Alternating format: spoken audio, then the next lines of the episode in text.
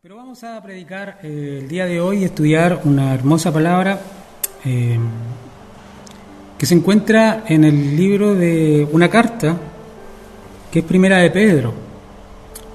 Es una carta eh, la cual escribe Pedro a, la iglesia en Roma. Y por diferentes circunstancias, y repito, muchos de los escenarios que se presentan en la palabra del Señor se parecen mucho a lo que nosotros estamos viviendo el día de hoy. Y, y la Biblia nos enseña cómo podemos manejar todos los afanes, todas las dificultades, todas las situaciones difíciles, toda la controversia que nos puede presentar el entorno para que no contamine la iglesia. Eh, libro de Primera de Pedro y vemos que estamos viviendo algo muy similar eh, que hace dos mil años, donde estaba el Imperio Romano y, y el Imperio Romano era la cultura, era la economía, era todo de esa época. Es un tiempo donde hay problemas, hay revueltas, eh, hay disturbios, hay situaciones políticas eh, difíciles y aparte que era Roma era una ciudad muy cosmopolita, diversas nacionalidades, religiones, culturas, filosofía, filosofías, eh, lo cual eh, obviamente creaba conflictos eh, muy fuertes entre la gente que vivía y convivía en ese lugar. Y en medio de todo eso, en medio de todos estos movimientos políticos, filosóficos, las religiones, las culturas, había un movimiento en crecimiento, en constante crecimiento. Y este movimiento era la iglesia cristiana, que apenas está surgiendo, que apenas está creciendo. Y Pedro, en medio de todo esto, le escribe esta carta a la iglesia en Roma, y Pedro le escribe para que los problemas que existen fuera de la iglesia, del entorno, no puedan venir a afectarnos a nosotros como cuerpo de Cristo, como iglesia, cuyo fundamento es solamente Cristo y nada más. Entonces, Pedro escribe esta carta por los problemas que existen, la confusión que existe, para que no afecte a la iglesia en crecimiento, para que crezca sanita, cuyo fundamento es Cristo, ningún otro. Los problemas externos, económicos, sociales, políticos, no tienen que ver. Si bien nosotros vivimos en este mundo, nosotros no somos de este mundo. Y lo que el mundo esté viviendo, nosotros como iglesia debemos encontrar la paz. La paz que el mundo no sabe dar una paz que solamente Dios puede dar y que sobrepasa todo entendimiento. Eh, así que en momentos de dificultad, en momentos de conflicto, nosotros como cristianos tenemos que encontrar la paz. ¿Por qué? Porque Cristo está dentro de nosotros, porque Cristo es nuestro fundamento. Mira, Cristo es la solución para el problema del hombre. Cristo es el problema para, para, el problema del hombre, pero el hombre es el que eh, rechaza a Jesucristo. Queremos justicia social, queremos muchas cosas, pero, pero la humanidad rechaza a Jesucristo. Y nunca va a haber satisfacción cuando Jesucristo no está en la vida de las personas. Entonces Pedro dirige esta carta a una iglesia en crecimiento, una iglesia nuevita, y él se permite como líder para que la iglesia crezca sanita, eh, no contaminarnos con las cosas que están sucediendo alrededor. Si ustedes son eh, eh, capaces o, tienen el tiempo de estudiar la historia de Roma, los enormes conflictos, las sediciones, asesinatos por poder er, eran fuertes. El conflicto político-social del imperio romano empieza a filtrarse dentro de la iglesia. Y Pedro inmediatamente pone un pare y escribe una carta. Y dice, los conflictos de afuera no deben dividirnos dentro del cuerpo de Cristo. Porque el cuerpo de Cristo lo une Cristo.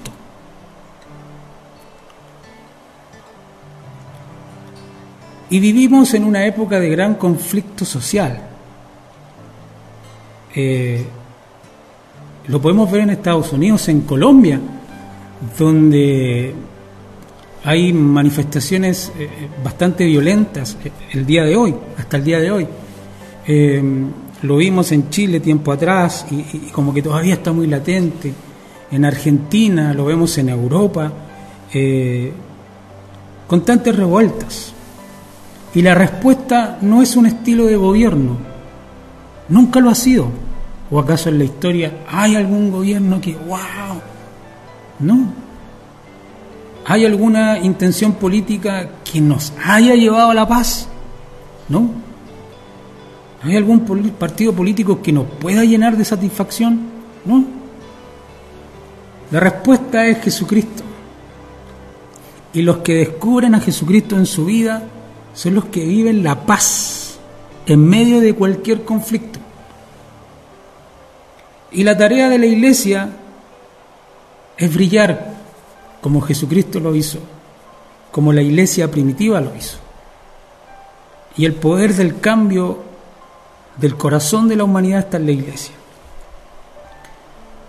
Mira, lo que Pedro escribió hace miles de años está vigente el día de hoy. La palabra sigue hablando a nuestras vidas, la palabra sigue hablando a nuestras circunstancias y lo que estamos viviendo. Los, los, a los cristianos que les escribe Pedro están viviendo tiempos de prueba. Pero, pero le dice, ojo, que vienen tiempos peores. Pedro les está diciendo, ustedes están viviendo pruebas, hay conflicto, pero se vienen tiempos peores. Y yo les tengo noticias a cada uno de ustedes. Y buenas noticias. Para nosotros porque Dios está con nosotros y eso ya es una buena noticia.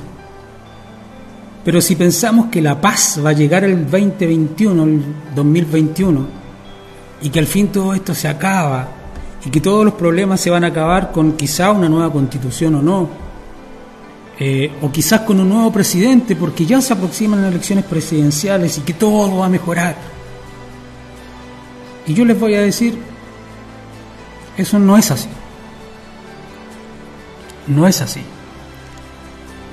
Y especialmente para nosotros, eh, a los que amamos a Jesucristo, eh, quizás las cosas van a empeorar porque el mundo rechaza a Jesucristo. Pero lo que no saben es los que, que los que estamos parados en la gracia de Dios somos los que vamos a estar llenos de paz, llenos de gozo, llenos de armonía. Eh, vivimos en un mundo en este tiempo donde estamos tan polarizados que si tú no perteneces a un grupo ecológico, tú eres un tal por cual. Que si no te gusta lo reciclable, eres tal por cual que si comes carnes eres esto, que si comes verduras eres esto, que si, están, que si no empatizas con cierto grupo eres tal cosa. Y estos grupos todavía tienen subgrupos, o sea, muchas divisiones. Pero tú y yo pertenecemos al cuerpo de Cristo. Y el cuerpo de Cristo no lo divide nadie. Cristo debe ser siempre el motivo de nuestra vida, debe ser el centro de todo. Jesucristo es el centro, hay una canción hermosa. El centro de todo eres Jesús. Y nunca va a ser una plataforma política, no lo fue en el pasado, no lo es en el presente y no lo va a ser en el futuro. Pedro, para ir entrando a la palabra y no alargando, eh, Pedro declara razones de esta carta. En primera de Pedro, capítulo 15, no, perdón, capítulo 5, versículo 12, declara las razones de esta carta. Antes de comenzar a analizar, vamos a hablar de las razones de esta carta. Primera de Pedro 5:12 dice, por conducto de Silvano. ¿Quién era Silvano? Un hermano fiel de ese tiempo, os escribo brevemente, en algunas, en algunas versiones de la Biblia dice alentándonos, otros dice amonestándonos y testificando, entiendan bien esta frase, y testificando que esta es la verdadera gracia en la cual estáis. Esta es la verdadera gracia en la cual estáis. Si yo les pregunto a ustedes, ¿dónde están? ¿Dónde están? La respuesta es, si Dios está contigo, esta es la verdadera gracia en la cual estáis, el cuerpo de Cristo, la iglesia. Esa es la verdadera gracia. No es un sistema político, social. Es Jesús dentro de uno. Por conducto de Silvano, a quien tengo por hermano fiel, os escribo brevemente, los aliento o amonesto y testificando que esta es la verdadera gracia, la gracia de Dios en cual estáis. El propósito de esta carta era para alentarnos, que nuestra fe tiene que ser una roca inconmovible en medio de las tormentas que vienen. Nos alienta a tener ánimo en la fe, a alimentar nuestra fe. Que tú y yo no vivamos en temor ni en afán, que tú y yo no seamos movidos por los vientos y por las corrientes que existen y que nos presentan las noticias o redes sociales. Pedro lo que expone en esta carta es para que mi fe se mantenga firme y anclados en la roca, porque esta es la verdadera gracia de Dios en la cual estoy. Esta es la verdadera gracia de Dios en la cual estoy. Otro propósito de escribirles es asegurarle que por lo que están atravesando es en verdad parte de la gracia de Dios,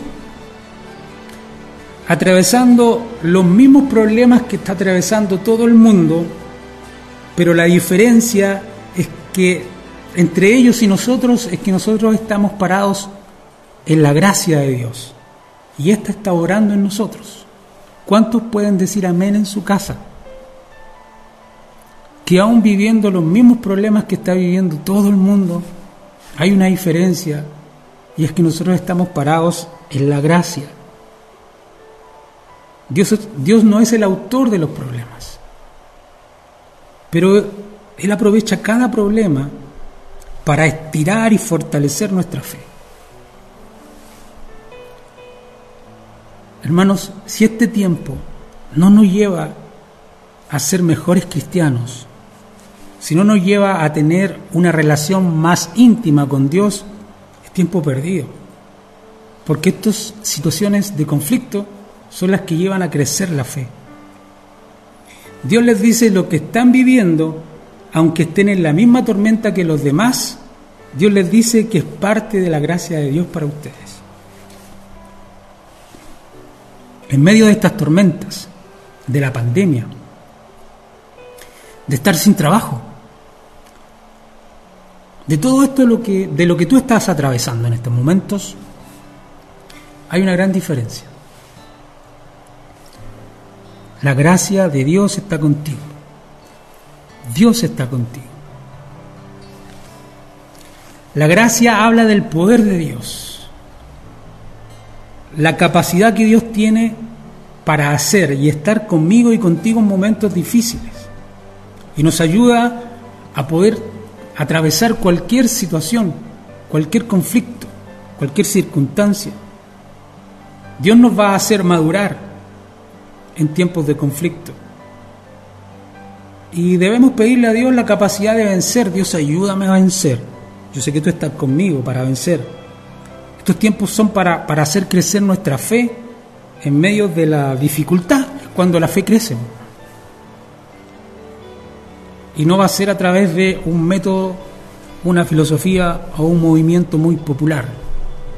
Es solamente a través de Cristo. Repito, Dios no es el autor de los problemas, pero Dios usará esas circunstancias para hacerte crecer. Y es lo que tenemos que buscar. Otro propósito es mantenernos firmes en esta gracia. Tenemos que plantarnos firmes en Cristo. Es en Él en quien vamos a vencer, no en nuestra capacidad, es en su capacidad.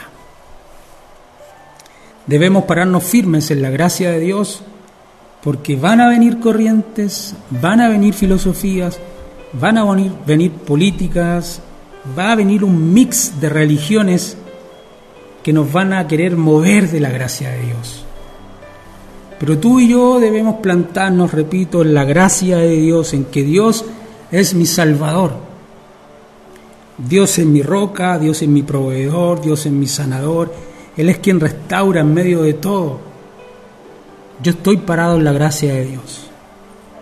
Y la hora de Cristo en mi vida es cuando anclamos nuestra fe en Él. Repito, ¿dónde estamos? estamos en la verdadera gracia de Dios. Estamos en la verdadera gracia de Dios. Voy a repetir esa frase de versículo que llenó mucho mi vida. Esta es la verdadera gracia de Dios, en la cual estáis. No hay ninguna otra. Pedro escribió esta carta para establecer fundamentos y para que la iglesia no se contaminara. Entonces, iniciamos el estudio de esta carta de Pedro en el capítulo 1, versículo 1. Pedro es el autor de esta carta. ¿Qué dice el versículo 1? Pedro, apóstol de Jesucristo, a los expatriados de la dispersión en Ponto, Galacia, Capadocia, Asia y Bitinia, a los expatriados, a los extranjeros.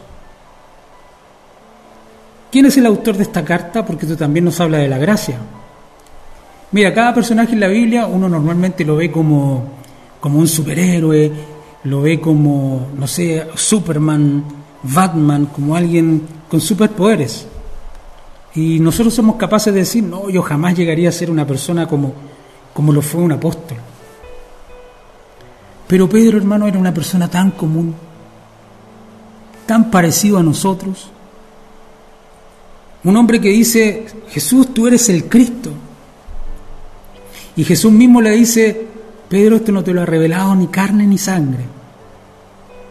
Pero luego el mismo Jesús le dice, apártate de mí, Satanás, me eres tropiezo, no estás conmigo. Siempre me ha llamado la, la atención esta palabra. Apártate de mí, Satanás, me eres tropiezo. Mateo 16, 23 dice, Jesús se volvió y le dijo a Pedro, Aléjate de mí, Satanás.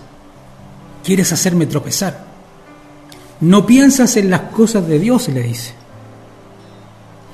sino en la de los hombres. Contexto. Jesucristo le está diciendo, yo tengo que ir a Jerusalén, tengo que ir a ese lugar, y en ese lugar me van a pasar tales cosas. Y Pedro, creyendo que lo que está haciendo es bueno, dice, no te va a pasar nada, yo te voy a defender. ¿Y qué le dice Jesús? Apártate de mí, Satanás, me eres tropiezo, porque no estás pensando en las cosas de Dios, sino en las cosas de los hombres. Acá Jesús le está enseñando a Pedro, y Pedro se lo enseña después con esta carta a la iglesia en Roma, les está enseñando a ser discípulos. La frase siguiente de este versículo dice, si alguien quiere ser mi discípulo, tiene que negarse a sí mismo, tomar su cruz y seguirme. Lo voy a decir una pura vez.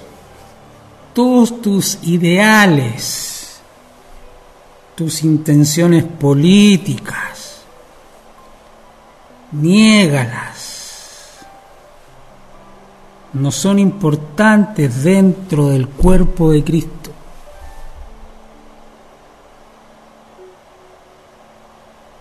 Si alguien quiere ser mi discípulo, tiene que negarse a sí mismo, tomar la cruz y seguirme. ¿Qué significa tomar la cruz y seguirme? No es la cruz esta que está acá, sino que tomar el llamado de ser discípulo y llevarlo hasta el final, hasta donde sea tu tumba. Eso es ser un cristiano. Y Pedro lo enseña. Pedro, una persona que, que cuando fue discípulo tuvo que ser muy capacitado por Jesús. Pedro es el que dice, yo hago lo que sea por ti. Y luego lo niega tres veces. Se parece mucho a nosotros. ¿Cuánto han negado a Jesús alguna vez?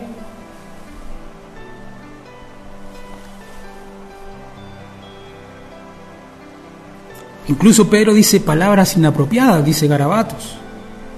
Es Pedro que parece que todo ha terminado, y vuelvo a pescar. Y vuelve a pescar, por mano. Y Jesús tiene que ir a buscarlo a ese lugar. Eso es la gracia de Dios, hermano. Que muchas veces nos equivocamos y Jesús vuelve, vuelve. Y te espera con comida. Pero Jesús también le dice tres veces, apacienta mis ovejas. Esta es la gracia de Dios en la cual estáis. Era un hombre normal, tal y como nosotros. Así que Dios también te puede usar a ti y a mí. Están las mismas condiciones. Era un hombre ordinario como tú y como yo. Alguien que peca, alguien que se equivocó. Era un hombre imperfecto, a la talla de nosotros. Niega a Jesús obviamente con malas razones. Todos lo hemos hecho alguna vez. ¿Cómo es negar a Cristo? Yo no lo he hecho nunca. ¿Alguna vez decidiste o tenías que hablar y te quedaste callado? Negarlo. Deja su llamado para volver a la pesca, pero aún así Jesús lo fue a buscar. Jesús puede usar gente imperfecta como tú y como yo. Aprendemos que Dios usa personas imperfectas para hacer una obra perfecta, a pesar que tú y yo no somos algo increíble, pero si nos disponemos en las manos de Dios, Él puede hacer milagros, hermano. Dios nos quiere usar a cada uno de nosotros, a cada uno de nosotros. Eh, así que yo lo único que pido es que tú te dispongas, Señor, heme aquí, aquí estoy. Porque Dios es quien hace la obra. Dios no nos deja solo. Jesús se fue al cielo pero no abandonó a Pedro ni a ninguno de sus discípulos. Mandó a su Espíritu Santo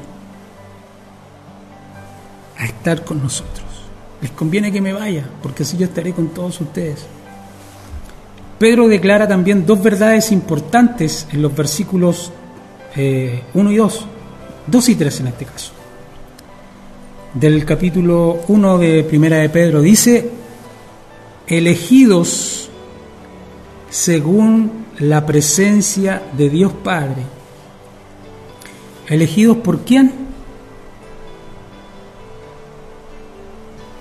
Elegidos por Dios Padre en santificación del Espíritu, para obedecer, para obedecer y ser rociados con la sangre de Jesucristo. Gracia y paz os sean multiplicadas gracia y paz sean multiplicadas. Bendito el Dios y Padre de nuestro Señor Jesucristo, que según su gran misericordia nos, nos hizo a cada uno de nosotros renacer con esperanza viva por la resurrección de Jesucristo entre los muertos este pasaje, si bien son dos versículos muy cortitos, eh, declaran dos verdades importantes que tú y yo debemos conocer. Él nos señala la centralidad de Dios y quiénes somos nosotros. Nos señala la centralidad de Dios y quiénes somos nosotros. Son dos cosas que en esta vida no importa si tú eres, eh, qué educación tienes, qué trabajo tienes, qué cantidad de dinero tienes. Eh, si no entendemos quién es Dios y quiénes somos nosotros, estamos perdidos. Estas dos verdades necesitamos atesorarlas. Uno, ¿quién es Dios? En este versículo cortito nos presenta la Trinidad, tres personas en un solo Dios, obrando en conjunto para nuestra salvación. Dios dice, el Padre los escogió. ¿Quién te escogió? Dios mismo te escogió. Desde ya hace mucho tiempo y nos habla que su Espíritu Santo nos ha hecho santos y que fuimos limpios por la sangre de Jesucristo. En un corto versículo nos habla de la Trinidad obrando en nosotros. Dios me escogió, el Espíritu me hizo santo, la sangre de Cristo me limpió. Nos presenta la obra que Dios hace en nuestra vida. Esta es la gracia de Dios en la cual está hermano. El Padre nos ha elegido a ti y a mí. El Espíritu Santo nos santifica y la sangre de Cristo nos limpia. Es una unidad total. No hay conflicto. La unidad vive en Dios. Los pleitos, las contiendas no vienen de Dios. Donde hay peleas y donde hay división, el Espíritu Santo no está operando ahí. No está operando ahí. ¿Quiénes somos nosotros? Mira, nuestra identidad viene solamente de nuestra relación con Dios. Nuestra identidad no está en ser chileno. Si bien vivimos en este país, cumpliremos con este país y nos alegramos con los triunfos de este país, pero nuestra identidad es Jesús. Nuestra identidad no está en nuestros títulos, no está en el nivel económico. Nuestra identidad vive y viene de nuestra relación con Dios. nuestra fe va a crecer si nosotros, tenemos una relación con Dios. Somos elegidos por Dios, hermano, algo importante, muy, muy, muy fundamental fuimos elegidos por Dios. Muchos hemos conocido el rechazo de alguna persona en el ámbito laboral, en lo familiar, en lo emocional, por tu país. Pero ¿sabes qué? Dios te eligió a ti. Dios te eligió para ser tu, su hijo. Y Él para ser tu padre. Dios te eligió para que fueras su hijo y que Dios se pudiera transformar en tu padre. El mundo te va a rechazar muchas veces por tu fe quizás. Vamos a perder algún trabajo por la fe, pero debemos alegrarnos que hay algo mucho mejor y es que Dios nos eligió, a ti y a mí limpiados por la sangre de Jesucristo. Nuestra esperanza está en Jesús. Tu esperanza no puede estar en una prueba o en un rechazo. Tu esperanza no está en un futuro candidato, no está en un estilo de gobierno. Nuestra esperanza está en la persona de Jesucristo. Nuestra misión está en Jesucristo. Hechos santos por su Espíritu. Necesitamos la obra del Espíritu Santo en nosotros para vivir una vida cristiana plena, hermano. Yo necesito el Espíritu Santo. Yo necesito el Espíritu Santo para, para vivir una vida cristiana, guiándome, dirigiéndome todos los días de mi vida. Jesucristo le dijo a sus discípulos, les conviene que yo me vaya, para así mandarles el consolador, el Espíritu Santo. Otra cosa importante que nos enseña este versículo que leíamos anteriormente, obedecer. Obedecer a la palabra de Dios, obedecer a lo que, a lo que Dios nos dejó escrito en su palabra, eh, obedecer a Dios, porque nuestra fe se tiene que vivir. ¿Y cómo se vive nuestra fe? ¿Cómo se vive nuestra fe? Obedeciendo. ¿Obedeciendo qué? A Dios, su palabra. Una fe cristiana se vive obedeciendo.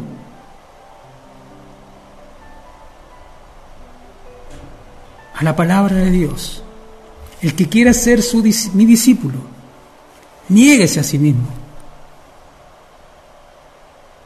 Tome su cruz y sígame.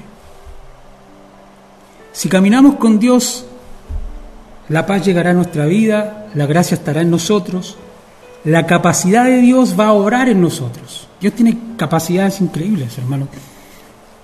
Uno se sorprende de todo lo que Dios puede hacer en mi vida. Yo sé que si tú recuerdas en estos momentos milagros de Dios, cosas que Dios ha hecho en tu, en tu, en tu vida, caerías de rodilla al instante, agradeciendo porque Dios hizo y Dios seguirá haciendo. Él tiene la capacidad de, de obrar en nosotros para enfrentar una enfermedad, para enfrentar el desempleo, para enfrentar la tristeza, el miedo. Debemos vivir una vida cristiana victoriosa en medio de conflicto, una vida de paz en medio del conflicto. Tener una esperanza de vida, hermano, tener a Cristo en el corazón nos da una esperanza de vida. Y la esperanza de vida se desarrolla en su presencia. La vida cristiana eh, en Cristo está garantizada. Una vida cristiana en Cristo está garantizada. Ya lo tenemos en Cristo, ya está hecho, porque Cristo lo hizo. Pedro también declara en su carta, en primera de Pedro eh, capítulo 1, versículo 3 al 6. Dice, Alabado sea Dios, Padre de nuestro Señor Jesucristo. Por su gran misericordia nos ha hecho nacer de nuevo mediante la resurrección de Jesucristo, para que tengamos una esperanza viva y recibamos una herencia indestructible, incontaminada, inmarchitada una herencia indestructible, incontaminada, inmarchitable. Tal herencia está reservada en el cielo para cada uno de ustedes, para ti, para mí, para todos ustedes, a quienes el poder de Dios protege mediante la fe. Miren, esta frase también escríbala en alguna parte. El poder de Dios protege mediante la fe. El poder de Dios protege mediante la fe. El poder de Dios protege mediante la fe hasta que llegue la salvación que se ha de revelar en los últimos tiempos. Esto es para ustedes motivo de alegría, dice su palabra. ¿Cómo nos hacen motivo de alegría? Si el poder de Dios protege, protege mediante la fe, ¿Cómo no va a ser un motivo de alegría? A pesar de que hasta ahora han tenido que sufrir diferentes pruebas por un tiempo, pero por un tiempo. Pedro le está escribiendo a una iglesia en problemas, en persecución, y les dice en el versículo 3 que alaben a Dios. Alabado sea el Dios Padre. En tiempo de dificultad hay que alabar a Dios en medio de lo que, de todo lo que estamos pasando, es tiempo de alabar a Dios, como dice esa alabanza, alaba a Dios. Alabar a Dios por su misericordia, alabar a Dios por su gracia, alabar a Dios por, por, un nuevo día, hermano. Sus misericordias son nuevas cada mañana. ¿Cómo no alabar a Dios por eso? Cada, cada mañana que despiertas, Dios ya tiene algo nuevo para ti. Dios tiene algo nuevo para ti cada mañana. Esta mañana ya Dios renovó sus misericordias en nosotros. También estos versículos nos dicen que hemos nacido de nuevo. Dios nos ha cambiado.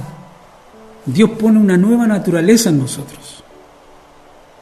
Mira, Dios levantó a Cristo de entre los muertos. ¿Tú crees que si Dios levantó a Cristo de entre los muertos, ¿Tú crees que el COVID, esta pandemia, lo asusta? ¿Tú crees que la recesión económica lo asusta? Él ya venció la muerte, hermano. Él ya venció. Y debemos tener fe en Él, porque Él protege con su poder a los que tienen fe. Por la fe que tienen, dice su palabra. El poder de Dios protege mediante la fe, por la fe que tienen. Por la fe que tenemos en Dios, Él nos protege. Debemos tener fe que Dios nos protege, hermano. Si tú tienes miedo, capaz que te pase lo que le pasó a Job. Lo que temí, eso me vino. Pero si confías en Dios, Dios te protege. Dios te protege. Si tienes fe en Cristo, no siendo tonto, hermano, pero con una fe y confianza de que Él me cuida, Dios te va a proteger. Tampoco es un llamado a ser uh, revolucionarios, irreverentes. Te hablo de confiar en Dios de verdad. Y decir y proclamar, Dios es mi sanador, Dios es mi proveedor, Él es el que me sustenta, mi protector, mi bandera, nuestra fe debe estar siempre en Él. Así que alégrense. Acá nos dice, esto tiene que ser motivo de alegría y obviamente que sí, hermano. Debe ser motivo de alegría. Alegrarnos porque Él está con nosotros. Porque Él nos protege mediante la fe. Y debemos buscarnos. Buscar a Dios. Alegrarnos por su protección. Alegrarnos por una herencia eterna incontaminable, inmarchitable, que es para todos nosotros, hermanos. Tenemos una herencia que no tiene valor, hermanos, es incalculable, no, no, no se puede calcular, ni el universo la puede contener. Alegrarnos por la victoria de Jesús. Alegrarnos por nuestra nueva naturaleza. ¿Cómo no alegrarnos por lo que Cristo ha hecho en nosotros? Alegrarnos por la misericordia de Dios, que repito, son nuevas cada mañana. El día de hoy ya la renovó. Ya la renovó. Debemos estar contentos en todo tiempo, hermano. En todo tiempo, hermanos. Primera de Pedro 1.7 dice, el oro aunque perecedero, se acrisola al fuego. Así también la fe de ustedes, que vale mucho más que el oro. Repito. Así también la fe de ustedes, que vale mucho más que el oro. Lo voy a repetir. Así también, la fe de ustedes, que vale mucho más que el oro, al ser acrisolada por las pruebas, demostrará que es digna de aprobación, gloria y honor cuando Jesucristo se revele. Las pruebas nos revelan si nuestra fe es genuina. Una fe no probada es fácil, es solamente una emoción. Una fe no probada es solamente una emoción. Pero Dios honra a la fe probada. Esa fe que vale oro. Que es mucho más valiosa que el oro, dice su palabra. Que vale mucho más que el oro. Así es nuestra fe, Tampoco tiene un precio. La fe no se vende. Dios tiene tan alta autoestima de ti, te, tiene un, por tan alto valor, hermano, que debemos dar gracias y estar agradecidos por, por todo lo que Dios hace en nosotros. Segunda de Corintios capítulo 4 versículo 17 dice, porque esta leve tribulación momentánea produce en nosotros una vez cada vez más excelente y eterno peso de gloria. Tenemos que aprender a ver las pruebas, las dificultades no como algo malo, sino como que algo que Dios usa para purificar y hacer crecer nuestra fe. Así que las pruebas vienen para darnos valor. Las pruebas vienen para darnos valor. Vamos a ser valiosos en Dios. Debemos estar contentos, tranquilos. Del versículo 8 al 12 hay tres puntos para ir terminando. Lo voy a leer del versículo 8 al 12 de Primera de Pedro. Dice, ustedes lo aman a pesar de no haberlo visto. Y aunque no lo ven ahora, creen en Él y se alegran con un gozo indescriptible y glorioso, pues están obteniendo la meta de su fe, que es su salvación. Los profetas que anunciaron la gracia reservada para ustedes, los profetas que anunciaron la gracia reservada para ustedes. Lo voy a repetir, son cosas que uno tiene que entender. Los profetas que anunciaron la gracia reservada para ustedes estudiaron cuidadosamente esta salvación. Querían descubrir a qué tiempo y a cuáles circunstancias se refería el Espíritu de Cristo que estaba en ellos, cuando testificó de antemano acerca de los sufrimientos de Cristo y de la gloria que vendría después de estos. La de la iglesia, esa gloria. Nosotros somos la gloria de Jesucristo. A ellos se les reveló que no estaban sirviendo a sí mismos, sino que les servían a ustedes hablando de las cosas que ahora les han anunciado los que les predicaron el Evangelio por medio del Espíritu Santo enviado del cielo. Mira, la última frase de este versículo. Aún los mismos ángeles anhelan contemplar esas cosas. Ustedes saben dónde están.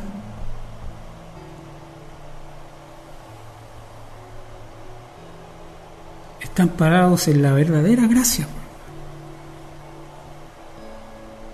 En eso están parados. En eso está la iglesia, en eso estamos nosotros. Debemos creer en Jesucristo, obviamente porque Él le dio la salvación a nuestra alma. Jesús es el camino, no hay otro camino, no debemos pelearnos entre nosotros por cosas pasajeras. En cuatro o cinco años más van a salir otros movimientos. En diez años más van a surgir otros movimientos políticos. En veinte años más, pero Jesucristo es una roca inconmovible. Él no va a pasar. También otro punto importante, recibimos la salvación porque alguien lleno del Espíritu Santo nos habló de Jesucristo. Eso es verdad. Alguien nos presentó a Jesucristo. Y Jesucristo después se reveló a nosotros. Así como alguien nos predicó de la palabra de Dios para que otros se conviertan, nosotros también tenemos que hacerlo, De predicar esta palabra a todo el mundo, a todo quien no lo conoce. Así como lo hicieron los profetas, así como hicieron los apóstoles, así como alguien te predicó a ti, Así debemos hacernos cada uno de nosotros. Eso dicen estos últimos versículos, como quienes te predicaron antes.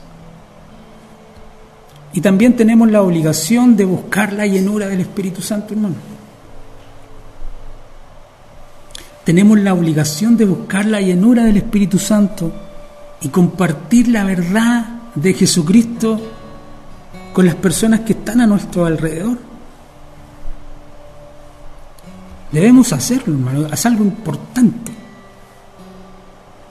No, no voy a decir la obligación o el deber. La palabra obligación suena tan comprometedora, tan dictatorial. Pero debemos tener la, el privilegio, hermano, de buscar la llenura del Espíritu Santo y compartir la palabra de Jesucristo con las personas a nuestro alrededor. Debemos buscar la llenura del Espíritu Santo. Sus dones es conveniente. Jesucristo dice es conveniente que yo me vaya para que llegue el Espíritu Santo. Y es conveniente para tiempos como estos, como los que estamos viviendo. El Espíritu Santo debe manifestarse en tu casa, en tu familia, en servicios como estos, Dios. En servicios como, como estos servicios online que, llegan a tu casa eh, y debe manifestarse el Espíritu Santo. Es tiempo en que la iglesia brille de verdad y no seamos objeto de burla. Que la iglesia sea la sal, sea la luz de esta tierra. Que sea los ojos, las manos de Dios en esta tierra. Y actuar tal como Dios obra en nosotros. ¿Cómo debemos actuar con los demás? Debemos actuar como Dios nos trata a cada uno de nosotros. Eso es lo que debemos entregar. Lo demás que tú piensas, niégate a ti mismo si quieres ser mi discípulo. Hermanos, que Dios los bendiga mucho. Esta palabra, más que una palabra, es un estudio y es una, eh, bueno, en el fondo todo es palabra de Dios. Pero espero que esta palabra pueda llegar a tu corazón, pueda transformar tu vida, pueda ser parte de tus fundamentos, porque para mí lo fueron, lo son y lo seguirán siendo. Es importante tener una relación con Dios. Es importante que tú busques en tu casa. Es importante que tú busques en tu trabajo. Es importante que intercedas por los demás.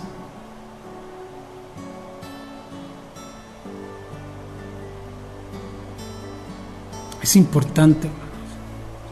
En el lugar donde tú estás, cierra tus ojos. Eh, si estás en tu casa, con tu familia, estás con tus hijos, cierra los ojos, ora. Padre Santo, queremos darte gracias, Señor, a esta hora de la tarde ya. Agradecemos, Dios, por todo lo que tú haces por nosotros, Dios. Por todo lo que tú haces por cada uno de nosotros, Dios. Tú renuevas tus misericordias cada día, Señor. Tal y como lo hiciste el día de hoy, Dios, todos los días, Señor, incluso a veces no mereciendo tal cosa. Tú estás ahí para nosotros, Dios. ¿Cómo no agradecer tu provisión? ¿Cómo no agradecer tu gran amor? tu sanidad, Dios, que ha estado con nosotros, Dios. Tu compañía en estos momentos de pandemia, que cuando nos sentimos solos, Señor, tú estás con nosotros.